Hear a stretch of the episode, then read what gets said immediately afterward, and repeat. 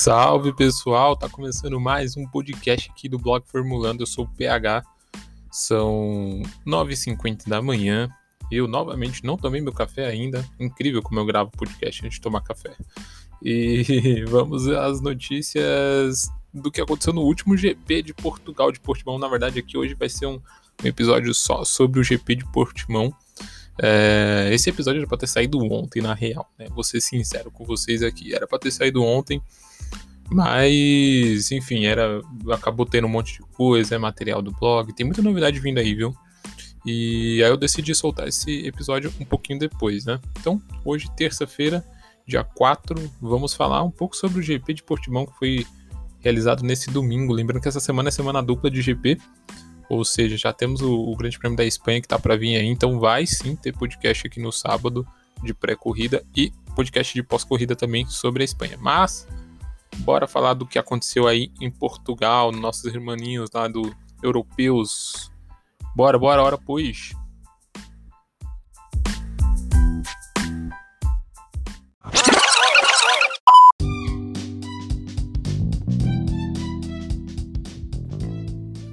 Está começando esse episódio maravilhoso. Nossa, meu, o meu sotaque de português de Portugal é uma bela merda. É... Bem, sem, sem muitas delongas. tá bom, parei. Prometo que foi a última tentativa de fazer um, um sotaque de português. Sotaque de clear ball lá do, do Cristiano Ronaldo. É, bem, o GP de Portugal, né? Vamos, o que, que a gente pode falar desse GP de Portugal aí que, que a gente assistiu no domingo? Foi um GP bom, foi um GP com com muita vontade de, de ultrapassagem. Isso, na verdade, é uma característica do GP de Portugal, né? O ano passado a gente teve isso também. É, muita ultrapassagem. Tivemos um grau de dificuldade elevado né, nesse GP. Isso a gente tem que levar em consideração, principalmente por conta dos, dos ventos uivantes, das colinas, das colinas de Portugal. Tava ventando muito durante a, a, a corrida e a gente viu um certo grau de dificuldade de manter os carros na pista, né? Muita dificuldade por causa do vento, é, isso tem que ser considerado sim, mas também a gente teve muitos erros de traçado, né? Muitos pilotos saindo da pista porque não estavam conseguindo acertar as curvas, principalmente segundo e terceiro setor, assim, foi unanimemente um, uma região onde os pilotos saíam muito na pista, perdiam alguns segundos preciosos. A gente vai falar disso hoje, principalmente levantando a questão de Max Verstappen, nosso Maxinho, Maximilian.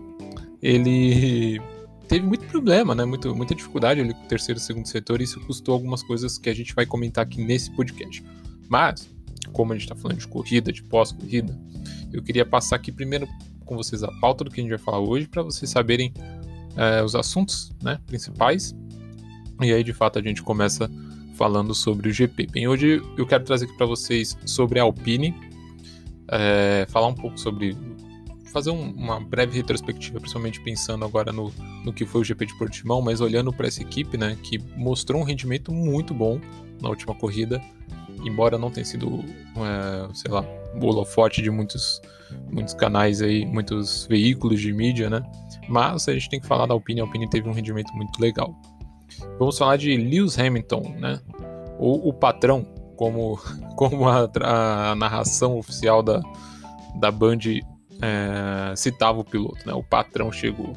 Vamos falar do Hamilton, né? Que indiscutivelmente mostrou o que, que é ser um, um campeão de verdade né, nessa corrida. Sem ficar puxando o saco de ninguém aqui, é, mas a gente tem que falar assim que o Hamilton foi fora da curva. Então a gente vai falar um pouco disso também. Max Verstappen é o terceiro tópico aqui da nossa pauta. Vamos falar dos problemas que ele teve e eu vou mostrar para vocês como sim, pequenos detalhes custam muito numa corrida. E para fechar, a gente vai falar um pouquinhozinho, bem pouco mesmo, só dando uma pincelada ali sobre a Ferrari, sobre coisas legais que deu para observar dentro da escuderia italiana nesse GP. Beleza, gente. É isso. Vamos começar então o nosso, o nosso, a nossa primeira pauta. Vamos falar da Alpine. Bem, Alpine, é, primeiramente, para quem não sabe ou não está contextualizado, a Alpine nada mais é do que a Renault do ano, dos anos de 2020 para trás. É, essa equipe, né, francesa, é uma equipe já de tradição. A Alpine, na verdade, ela é a equipe de corrida da Renault. A Renault é uma, uma montadora de carros, né, principalmente carros populares de rua, e a Alpine é a divisão de corridas, né? É a divisão de carros esportivos, carros de corrida dessa equipe. E aí desde 2020, já no meio de 2020, né, já vinha se discutindo sobre a, sobre a equipe assumir é, essa, essa linguagem da Alpine, né, essa, enfim, o nome Alpine, que já era o nome utilizado em outras modalidades como equipe de, é, equipe de motor de corrida né, da, da montadora. E de fato isso veio ocorrer em 2021, agora na Fórmula 1. Para esse ano, a equipe trouxe Fernando Alonso, né? Trouxe ele lá da aposentadoria. Quando eu falo trouxe, ele trouxe mesmo da aposentadoria. Ele estava aposentado da Fórmula 1, mas trouxeram ele de volta pro, pro grid para correr ao lado de Ocon. Lembrando que ano passado a gente tinha correndo lá na, é, lá na, na Renault o, o, o, nosso piloto amado, muita gente tem um carinho é, gigantesco com ele, que é o Daniel Ricciardo, que é um excelente piloto, é um piloto muito bom. É, mas ele decidiu sair, trocou a equipe lá, né, em 2020, pela. Por esse. Trocou não em 2020, na verdade. A escolha dele foi feita em 2020, mas ele só trocou a equipe mesmo em 2021 pela McLaren, né? Então o Daniel ele foi para a McLaren esse ano. E aí no lugar dele colocar o Círio colocou o Fernando Alonso, que já era um consultor da equipe, ele já trabalhava ali nos bastidores, tá? O Alonso não caiu de paraquedas dentro da Alpine ele já, já era um nome ali dos bastidores da, da Renault. E aí ele de fato assumiu essa vaga e, e foi lá para Alpine esse ano. É, o legado que o, que o Daniel deixou na Alpine de, de fato foi a tatuagem lá do, do Sírio, né? pra quem não sabe, ano passado rolou uma aposta, né? Que se o, o, o Daniel conseguisse um pódio, o Sírio teria que fazer uma tatuagem onde o Daniel escolhia a tatuagem e o Ciro escolhia o lugar. E de fato isso aconteceu. Bem, esse ano a gente não teve nenhuma aposta ainda. Não sei se o Alonso é do tipo de, de, de personalidade para isso, nem o Ocon. Mas o que a gente teve esse ano foi uma equipe que ela veio com grandes promessas, né? principalmente por se transformar na Alpine, por ser a, uma equipe diferente, com características, investimentos das equipes de corrida, né? ser o projeto de fato de corrida da Renault. É, então tinha muita expectativa, né? Inclusive no carro, na, na época, na época de pré-temporada dos lançamentos dos carros, quando as equipes estavam anunciando seus carros e tudo mais, é, muito se falava do, do carro da, da Aston Martin, que é a antiga Racing Point, mas também muito se falava do carro da Alpine, né, que era uma, uma expectativa muito grande desse carro da Alpine. E de fato eu acho um carro lindíssimo, a pintura é muito bonita, faz menção, né? a bandeira da França, as cores ali, que é uma equipe francesa. Então eu acho muito legal mesmo, acho muito bonito esse carro da Alpine. O, o que acontece é que é o seguinte, a Alpine ela tinha muita expectativa, muito hype. Na primeira corrida do Bahrein é, e nos testes, esse hype começou a cair. Na verdade, nos testes ele, ele até que foi bom, mas na corrida do Bahrein isso foi por água abaixo, né? por vários motivos. Né? Primeiro motivo, o Alonso ele ele estava vindo de, de, um período sabático, né? longe da Fórmula 1, onde ele tinha se aposentado, estava voltando, então ele precisava se reaclima, reaclimatizar com a categoria, com os carros que eram, que são diferentes do, dos carros que ele correu. É, ele tinha que, enfim, voltar a ter performance de novo dentro do, do contexto da Fórmula 1 que é agora em 2021. Lembrando que os carros de 2021 já são um teste, né, para o que vai ser os carros de 2022. Então, ele ele nesse processo, ele está nesse processo ainda de, de adaptação né, do carro. Então, o Alonso não tinha nem muito o que se esperar dele na primeira corrida. Ele correu, teve um resultado ruim, mas ele ele estava lá, né, no grid. Na corrida, ele não concluiu a corrida. Ele terminou antes, ele parou antes, tudo mais. O Alonso não, não correu bem é, mas muito por conta dessas questões, né? Já o Ocon, ele se manteve ali em 13º lugar, na qualificação o Alonso até que foi razoável em comparação ao Ocon, né? O Alonso, é, no treino de classificação do Bahrein, o Alonso, o Alonso se classificou em nono no Q2 e o Ocon ficou em 16 é, mas a, a, a, maior, assim, a maior posição no grid que que a equipe teve no Bahrein foi no oitavo lugar, né, no Pretice 2, ou seja, no treino livre 2. Ou seja, a, a equipe de fato, no, no Bahrein, ela não estava rodando bem, o carro não estava ainda né, 100%, mas isso a gente viu no contexto geral de várias equipes, na verdade, no Bahrein. Né? A gente viu a Mercedes, por exemplo, com problemas, a gente viu a Red Bull com problemas, a gente viu muitos carros com problemas. Alguns carros acabaram se mostrando muito superiores, que foi o caso da McLaren, que vinha numa crescente desde o primeiro dia, mas muitas equipes ainda ali ajustando seus carros, né? Uma coisa bem é, introdutória no, no que se corresponde à temporada. Já em Imola, a gente via que, que esse contexto começava a virar uma chave. E aí é interessante falar um pouco sobre Imola antes da gente já entrar no caso de Portimão, que é a pauta central desse podcast. É que a Alpine Imola, na verdade, ela já tinha divulgado o, o Sírio, né, veio na, na mídia divulgar que eles tinham feito um novo pacote de, de peças, um novo pacote de atualização do carro para Imola, e eles estavam satisfeitos satisfeito com essas peças e com o rendimento que isso gerou na corrida de Imola. Lembrando que a corrida de Imola, tá? Eu, é, eu falo muito por Imola porque eu sou muito apegado ao nome real dessa pista da Emília-Romagna, que nada mais é do que Imola, tá, gente? Então vocês vão ver eu falando Imola aqui, mas é, eu tô falando do, do GP da Emília-Romagna, que sempre se chamou Imola na Fórmula 1 e aí desde o ano passado decidiram que ia se chamar Emilia Romagna. Mas, voltando ao, ao que eu estava dizendo, é, eles fizeram um pacote de, de, peças novas, de atualização de peças né, para o carro e o carro desenvolveu bem. Porém, essa corrida foi uma corrida maluca. Né? A gente teve o um acidente lá do Bottas e do Russell, teve chuva, teve pneu de chuva, teve tudo né, nessa corrida. Então, embora embora o, o pacote de, de, melhorias do carro de fato seja bom, tenha mostrado bom rendimento, o que, o que dava para ver é que a equipe tinha ali uma, uma, uma, teve uma certa dificuldade que foi geral no grid é, no que corresponde à corrida né, em si, que corresponde ao, ao resultado. Mas isso pouco tem a ver com o carro, mas tem a ver mais com o, os fatores externos da corrida ter sido uma corrida bem maluca. Inclusive, uma câmera on-board que eu achei muito engraçada, né?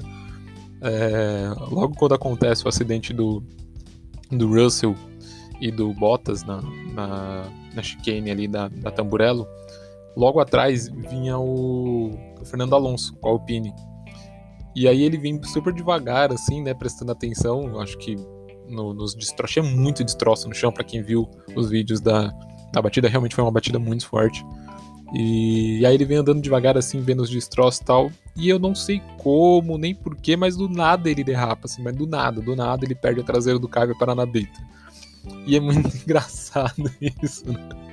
Que até eu vi muita gente zoando isso, falando assim, porra, mas tipo, que merda que o Alonso tá fazendo, tá ligado? Tipo, super devagar ainda perdeu o carro e tal.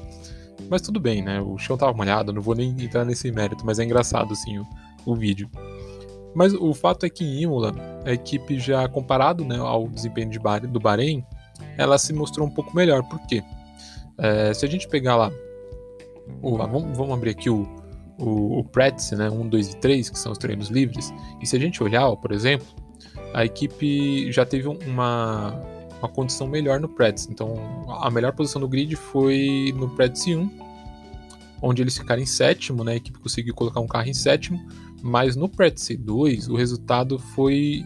Consegui. consegui é, eu me engasgando aqui.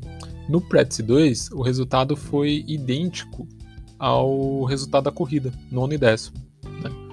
Comparando com o Bahrein, vai, que a gente está falando aí de 16, 13, foi uma evolução, né? E com as condições da pista, isso se tornava meio que uma amostragem de que o carro poderia responder melhor.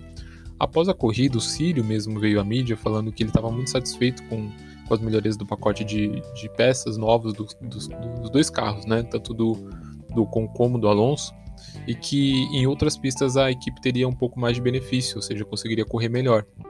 Só que a gente não imaginava que talvez isso viria tão rápido, né? E veio, que foi no Grande Prêmio de Portimão. Não foi uma corrida excelente, não foi uma corrida, nossa, que maravilha de corrida, porém, sim, tem que ser é, mostrado de perto isso, porque foi de fato um, uma belíssima corrida da, da, da, equipe nesse GP de, de Portugal, tá? É, na qualificação, o Alonso terminou em 14 e o Ocon terminou em, décimo, em, em nono, né? Uma coisa que a gente vê aqui já que é uma característica desde do Bahrein é que pelo menos um carro da Alpine sempre passa para o Q2. Né? Sempre tá um carro passando por Q2. E isso virou, se a gente parar para pensar, é meio que uma frequência, né? Já na corrida em si, o Ocon terminou em nono e Alonso em décimo, como eu tinha dito, é, foi o mesmo resultado do, do treino livre 2 de Imola. Então um carro terminou em nono, que foi o Ocon, e o outro carro terminou em décimo, que foi o Alonso, respectivamente. Novamente o Alonso um pouco atrás do Ocon, isso muito por questão de adaptação, acredito ainda, né, a gente vê isso, mas o Ocon também tem mostrado uma evolução legal, e isso é muito bom, isso é muito bacana de ver. E enfim, chegamos a Portimão, né? É, bem, a, a, o negócio de Portimão era o seguinte: é, tem, a gente tinha uma condição de pista um, um, muito boa, o traçado de Portimão é excelente, é um dos melhores, um dos que eu mais gosto.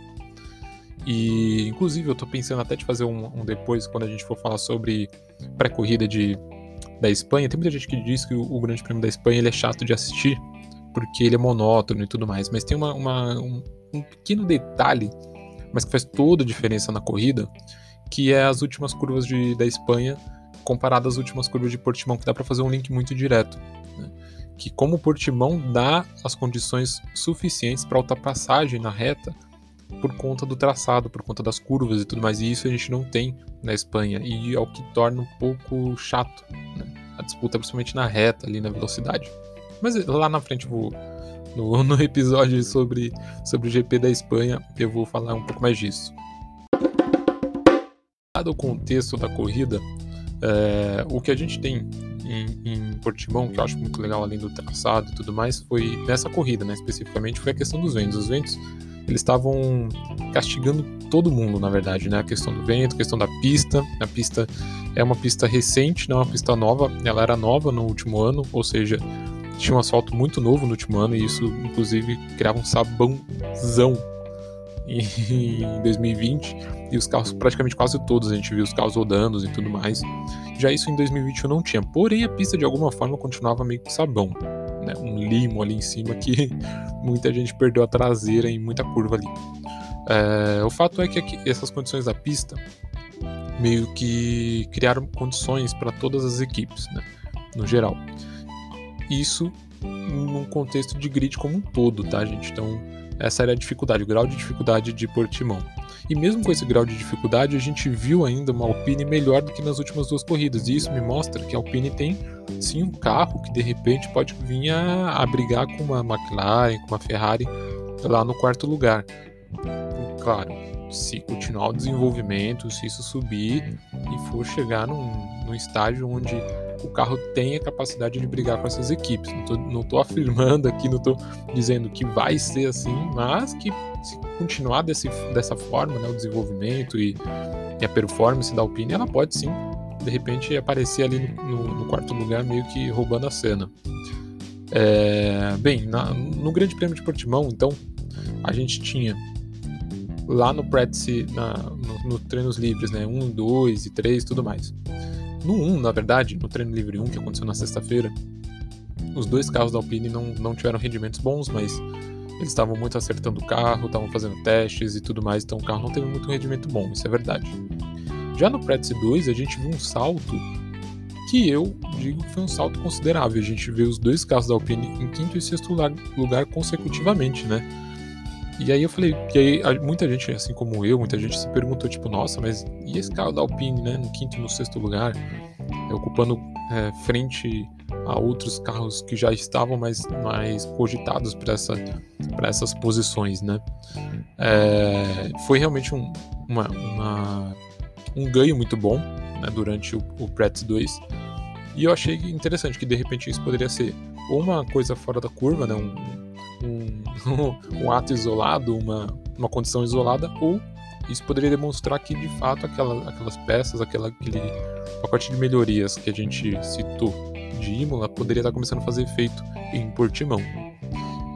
Isso se, se concluiu muito na qualificação, embora o Alonso ele comeu bola na classificação, né? Ficou até bravo com isso, teve lá, é, deu uma de otário, né? Não de otário, otário, mas deu uma de de, de Alonso. Deu uma alonçada lá com a Mariana Becker na, na, na entrevista, mas o Ocon foi muito bem. E ele conseguiu garantir o sexto lugar né, na, na qualificação. E assim, o Ocon em sexto lugar na qualificação é de se ressaltar, porque é um carro que não se tinha muita expectativa e ele, que ele cola ali, né, nas equipes de ponta, nas equipes que são mais cogitadas para ocupar aqueles lugares. De fato, foi uma, uma aparição bem boa.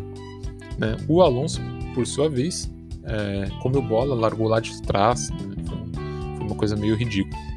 Mas no final da corrida, né, durante a corrida, o que, o que eu via muito era o carro da Alpine com uma consistência excelente na corrida uma consistência muito boa.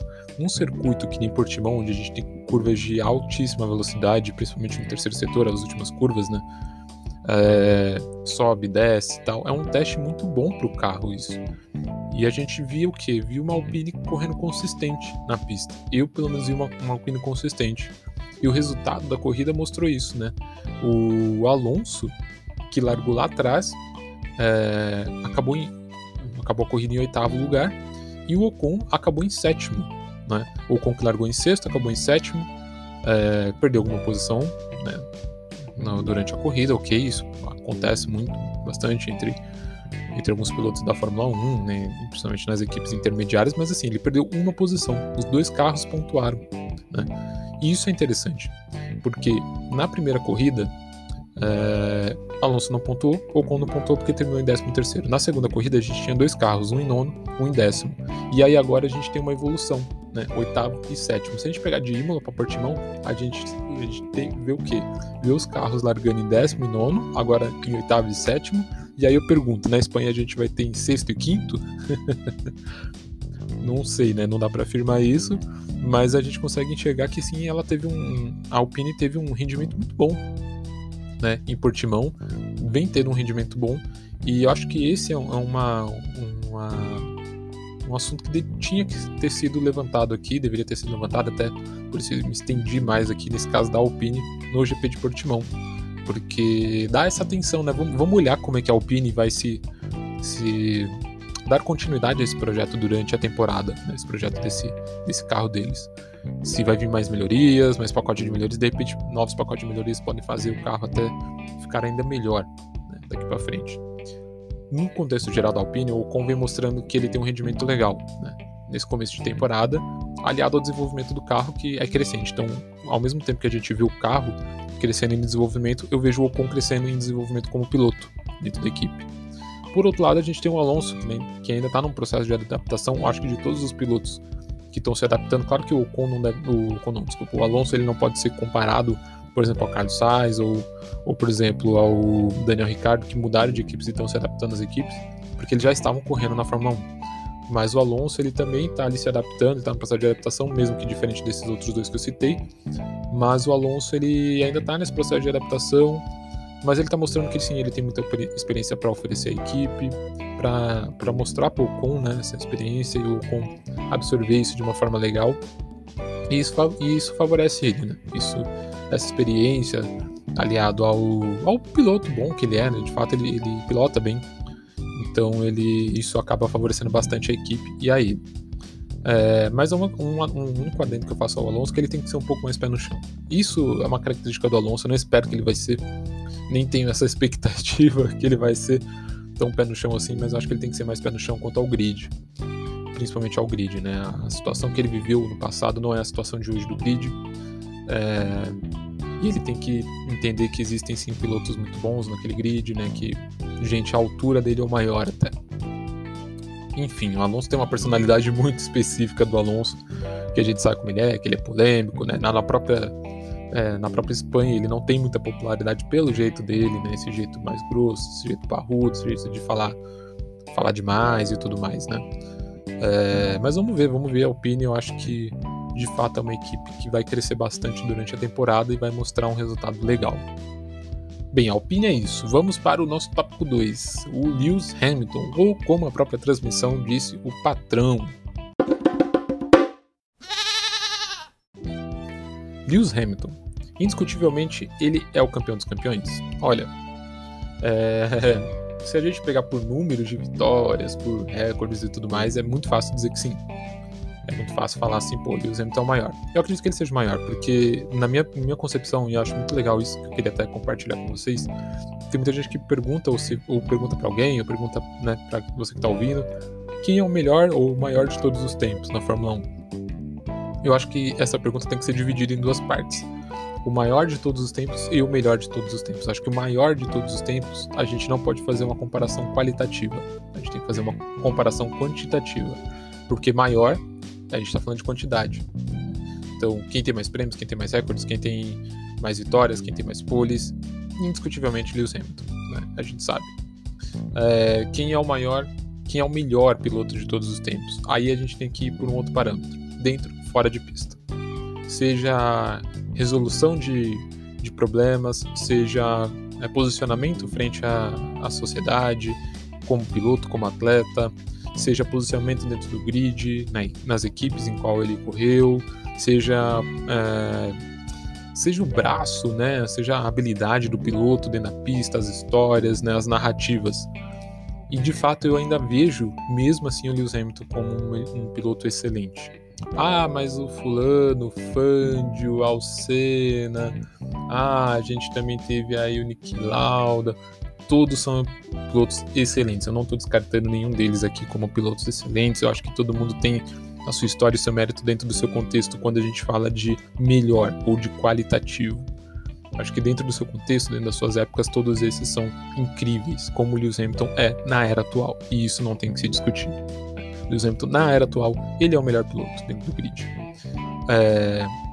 Existem corridas, por exemplo, como a, a, corrida de, do Bahrein, em que eu discuti que eu falei não é o carro, é o piloto. É, a gente teve, claro, a penalização do, lá do, do Verstappen, né, que comeu bola lá na, no traçado, né, e a gente vê que ele cometeu esse erro de novo em Portugal, mas a gente vai falar disso daqui a pouco. É, mas a gente viu o Hamilton, assim, tem a oportunidade, ele abraça e consegue. Ele faz as oportunidades, né?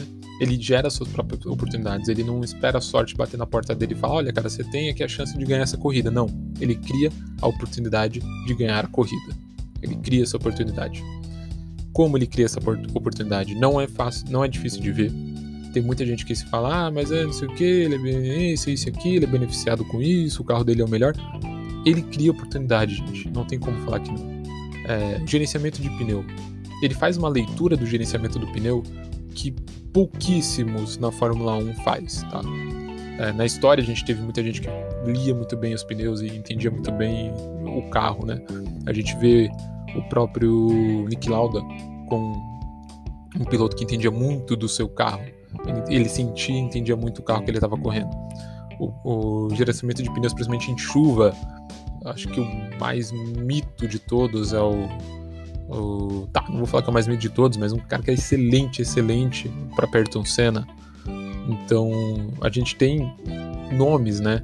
Que são pessoas boas. E, e o Lewis Hamilton ele tá nesses nomes, né? Gerenciamento de pneu. Ele entende muito pneu. Tem uma coisa muito interessante que durante a transmissão da Band, é, o Reginaldo falou, né? Que, e eu concordo muito com a fala dele que é o seguinte, o Hamilton ele manda o rádio para a equipe e fala, olha, o pneu dianteiro esquerdo está no fim.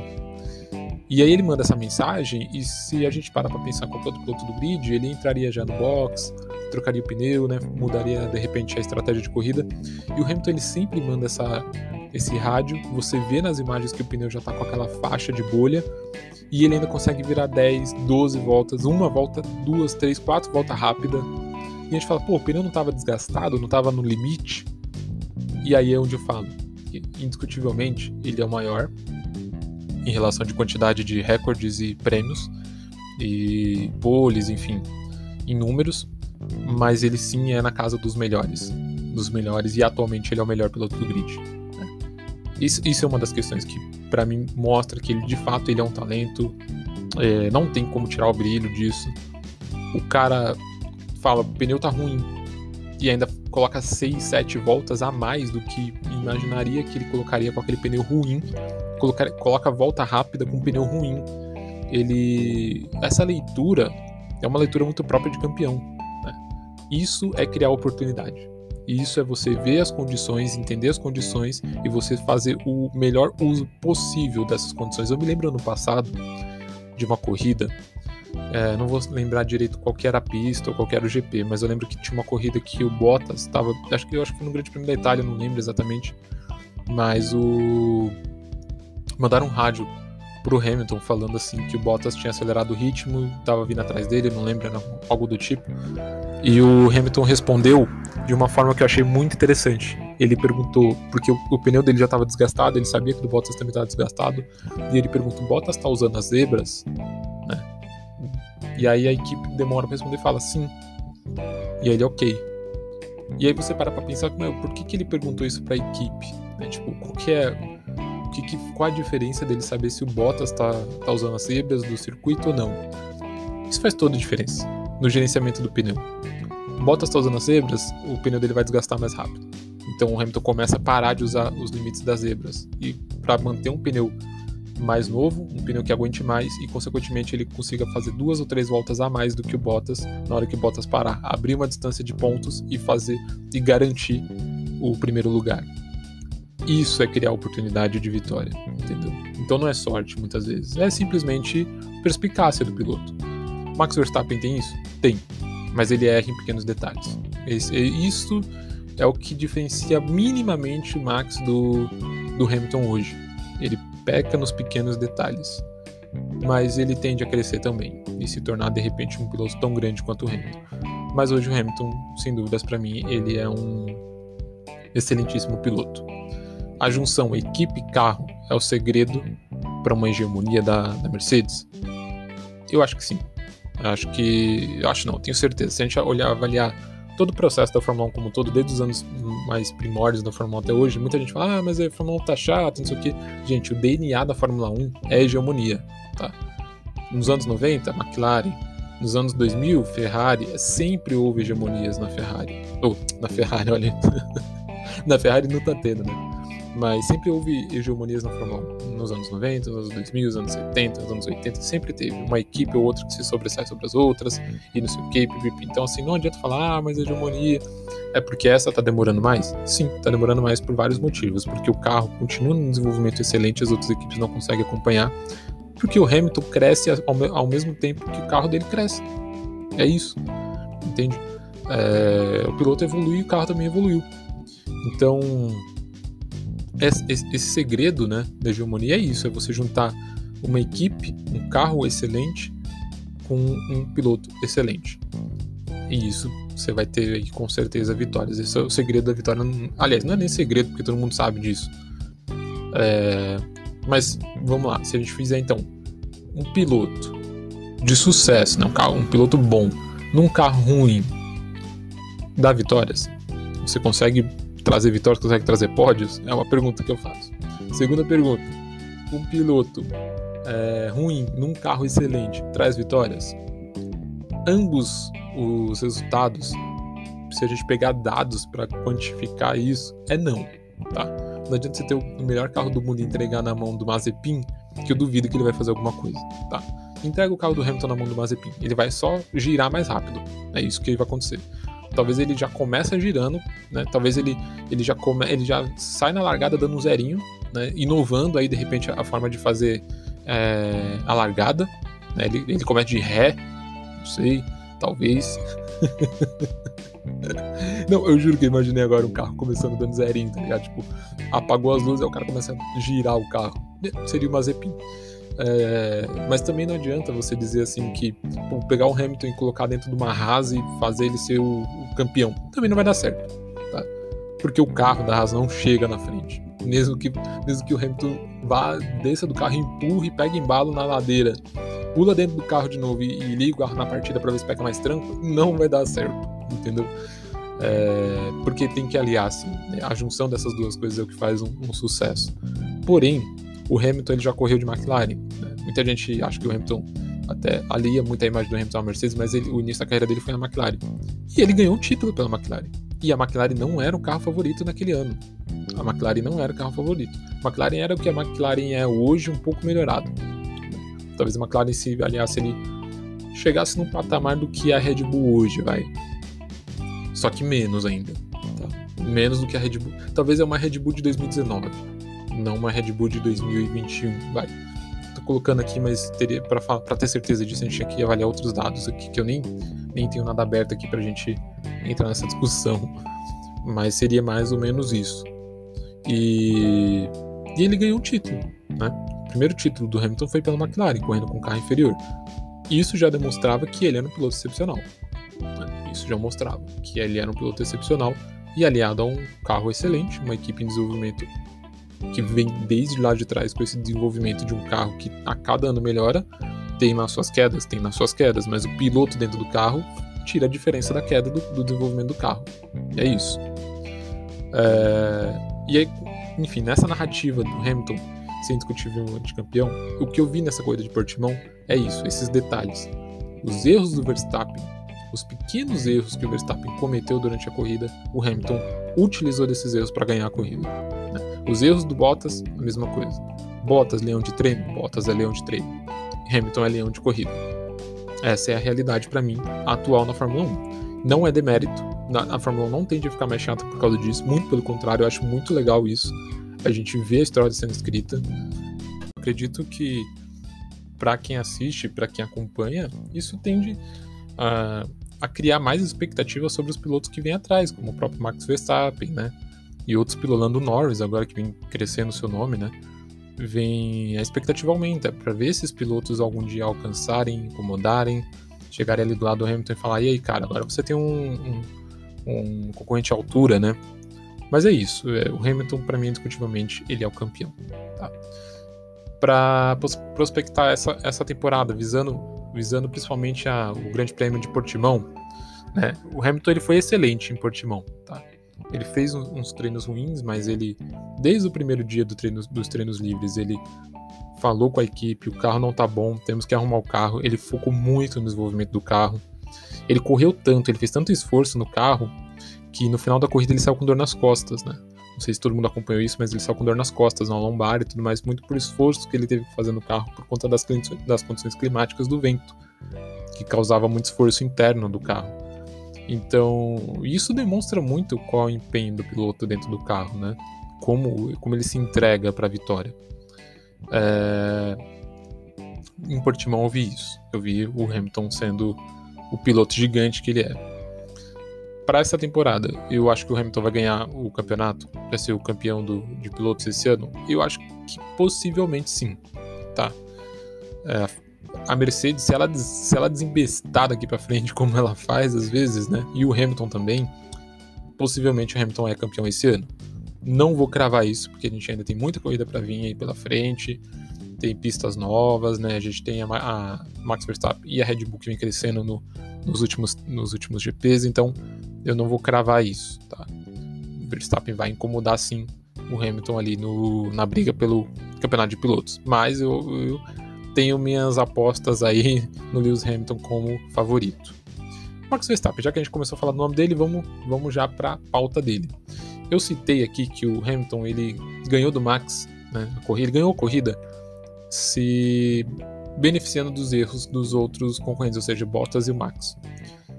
Max foi extremamente castigado, muito castigado, no terceiro e segundo setor da pista. E eu tô falando isso, gente, não com base só na corrida. Eu assisti todos os treinos livres, eu assisti a, a classificatória. E o Max estava com um problema gigantesco de acertar o traçado no trecho 1, no trecho 2 e 3 do circuito. Ele errava muito, muito, ele perdia segundos. Toda a volta ele errava uma curva, ele cedia, te, ele cedia limite de, de, de pista, ele estava com dificuldade. De fato, ele apresentava dificuldade. Ele mostrou que o carro não estava excelente também, talvez o carro tivesse até um pouco difícil de guiar com o vento, com todas as condições climáticas, o carro podia estar um pouco mais difícil de guiar do que o carro da, da, da Mercedes, por exemplo. Mas ele estava cometendo alguns erros né, no, segundo, no segundo e terceiro setor. Inclusive, quando eu estava assistindo os treinos livres, principalmente, eu falava: nossa, o Max tem que estudar isso e ele tem que melhorar isso na classificação e na corrida porque esse esse déficit dele, principalmente na curva 14, se não me engano, que é a última, a penúltima curva, né? 14 ou é 13. Eu falei, se ele ficar cometendo esse erro nessa curva, ele vai perder coisas substanciais para a corrida, né? E de fato foi o que aconteceu. Eu cravei isso na cabeça e aconteceu. Eu até falei, ô Boca Santa, Porque o que que acontece? Eu via que toda hora ele perdia o traçado no, na curva 13 e ele entrava lento na reta, né, para fazer a curva rápida, que é a 14 ali, para entrar reto na, para entrar rápido na reta. Isso aconteceu diversas vezes no treino, tanto no livres, nos treinos livres quanto no classificatório. Mesmo assim, ele se classificou bem. Mesmo assim, ele se classificou bem e conseguiu uma boa, um, um bom posicionamento vai no grid ali para começar. Mas esses erros durante a corrida castigou ele. Né? É, eu vou dar um exemplo que vocês vão entender muito bem o, essa análise. Quando ele estava para ultrapassar a Mercedes, né, o Bottas e a ponta, ele estava acho que, acho que abrindo um segundo por volta, alguma coisa do tipo, mas ele estava abaixo, ele estava com DR, ele estava já com tempo para abrir DRS para ultrapassagem, mas sempre na entrada da reta, na última curva, ele não encaixava uma curva boa e mesmo com o DRS aberto na reta, ele não ultrapassava a Mercedes. Ele não conseguia ultrapassar a Mercedes. Ele demorou mais ou menos umas seis ou sete voltas para conseguir ultrapassar porque ele não estava encaixando um terceiro setor bom. E a gente e eu olhava isso na telemetria, eu via. Primeiro setor, pá, batia lá, volta, o primeiro setor mais rápido. O segundo setor, batia o setor mais rápido dele, não da corrida. Terceiro setor, normal. Sempre. Chegava no segundo setor, ele começava a decair, principalmente no, no trecho final do segundo setor, e terceiro setor ele começava a decair, ele errava as curvas, de repente ele perdia alguns décimos em uma curva ou outra, na freagem, é, todo mundo estava tendo dificuldade no terceiro e segundo setor, todo mundo estava tendo. Mas o Max Verstappen ele estava deixando esses erros, estava deixando esses detalhes fazer com que a vitória dele escapasse.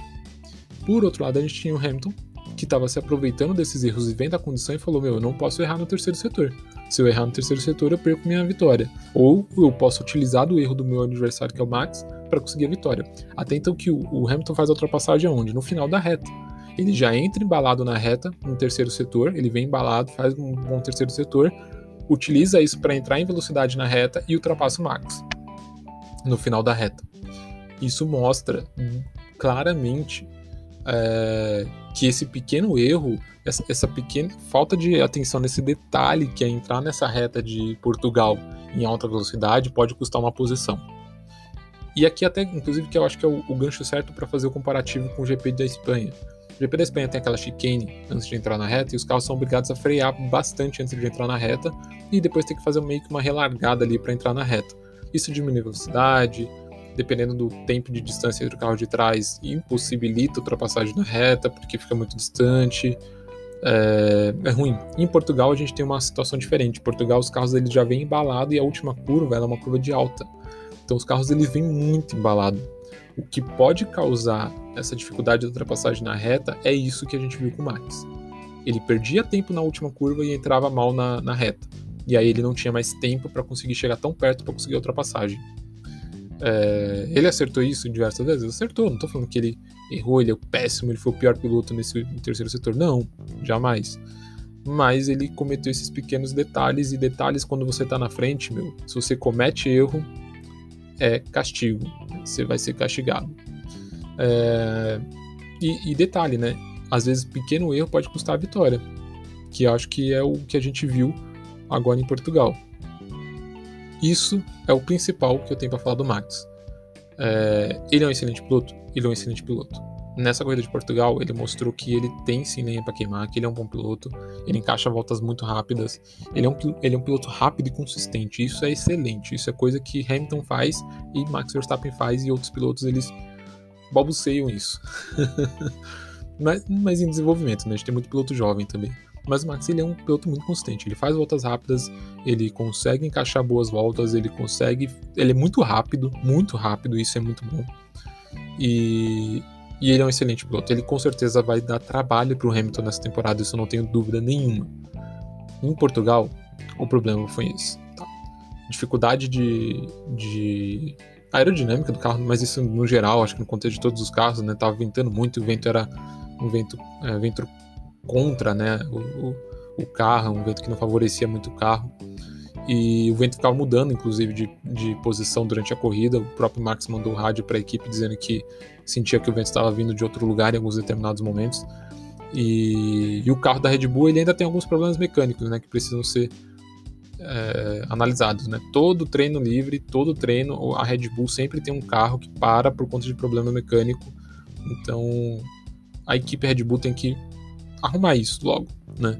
Para a distância com a com a Mercedes não, não virar uma distância inatingível, como aconteceu em 2020, né? Como como acontece às vezes. Então, eu acho que sim está no caminho bom, mas o Max não correu bem nessa última corrida, principalmente aliado a esses pequenos erros que ele cometeu no terceiro e no segundo setor da pista. São setores, o primeiro setor ele tem uma curva, a primeira curva ela vem depois de uma, de uma queda, né, uma descida, e aí você tem a primeira curva aberta para a direita, que ela é uma curva até que rápida, mas o, tinha, um, tinha um, um limite de traçado ali, ele fazia o primeiro setor muito bom. Ele chegou, chegou a cravar várias vezes o melhor primeiro setor na telemetria. Mas o segundo e o terceiro ele sempre pecava em alguma coisa. Né? Não todas as voltas, mas muitas voltas ele pecou alguma coisa e isso castigou ele na corrida. Bem, Max Verstappen é isso. Ferraris, né? Ferraris, o que, que a gente teve Ferrari? O que, que a gente viu da Ferrari nessa corrida? A gente não viu a Ferrari nessa corrida. isso porque a Ferrari não chegou lá na frente, não chegou onde devia chegar, né? A gente teve os dois pilotos chegando um pouco atrás aí no, no, no resultado final da corrida, né? A gente tem. A gente teve a Ferrari anterior a, a, a, essa corrida chegando ali sempre garantindo um quarto lugar, um quarto, quinto, sexto lugar. E nessa corrida eles foram eles correram bem, né? Na corrida no final, a, a corrida em si eles até correram bem. Mas a gente estava esperando até um pouquinho mais da Ferrari uma briga um pouco maior da Ferrari com a McLaren. A McLaren não, não propiciou uma, uma briga muito boa com a Ferrari nessa corrida, até porque o Daniel não correu bem em Portugal agora, McLaren, mas o Lando excelente como vem sendo desde o começo do ano, consistente como sempre vem sendo desde o começo do ano. E isso é de, de se observar. Já a Ferrari não correu tão bem como eu esperava que ela fosse correr nesse GP. Mas uma coisa boa, e acho que é o principal que eu tenho que falar da Ferrari, é a rivalidade interna. Eu citei isso, acho que no Twitter, e aqui eu quero até falar um pouco mais, mas eu vou soltar mais coisas sobre isso no blog. É, entre as equipes, as rivalidades, as rivalidades internas que se, é, que se que se surgiram vai nessa temporada, a melhor rivalidade interna dessa temporada para mim vai ser o que a gente vai ver dentro da Ferrari. Isso porque o Carlos Sainz ele é muito bom piloto, experiente, ele, ele é rápido, ele é um piloto rápido. A Ferrari está entregando um carro legal para os dois competirem esse ano. Não é excelente, mas é um carro legal. E o Leclerc é um osso duro de roer. Essa é a real.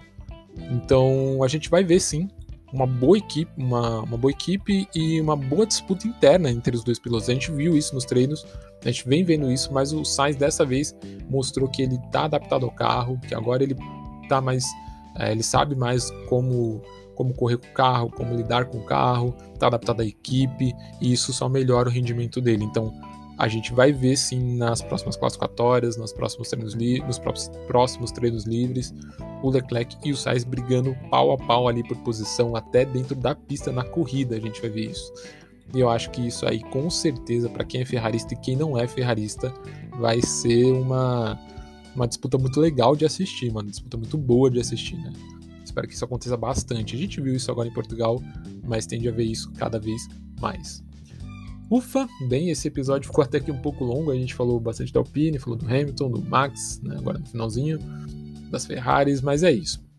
De conteúdo para hoje, para esse podcast eu tenho isso. É, mais conteúdo no blog, texto, vai sair texto agora. É, logo, logo, daqui a pouquinho estou postando texto aí para vocês. À tarde ou à noite eu vou postar esse texto, fica tranquilo. É, mas vai vir texto, eu vou colocar um texto sobre o pós-corrida, falando algum, até alguns dos assuntos que eu não citei aqui sempre o podcast complementando né, o conteúdo do, do, do blog. E fiquem lá atentos, então, porque vai ter texto essa semana.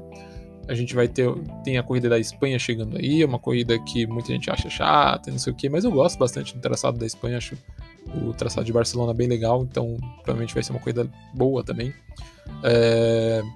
Vamos ver, vamos ver como é que vai ser, né? Essa semana dupla aí de Fórmula 1. Essa semana tem post no blog então aqui sobre ainda o último GP de Portimão. A gente vai ter um giro de notícias que eu vou gravar amanhã já. É, e postar já também amanhã. Já gravo amanhã um giro de notícias aqui no blog, no, no podcast e posto amanhã.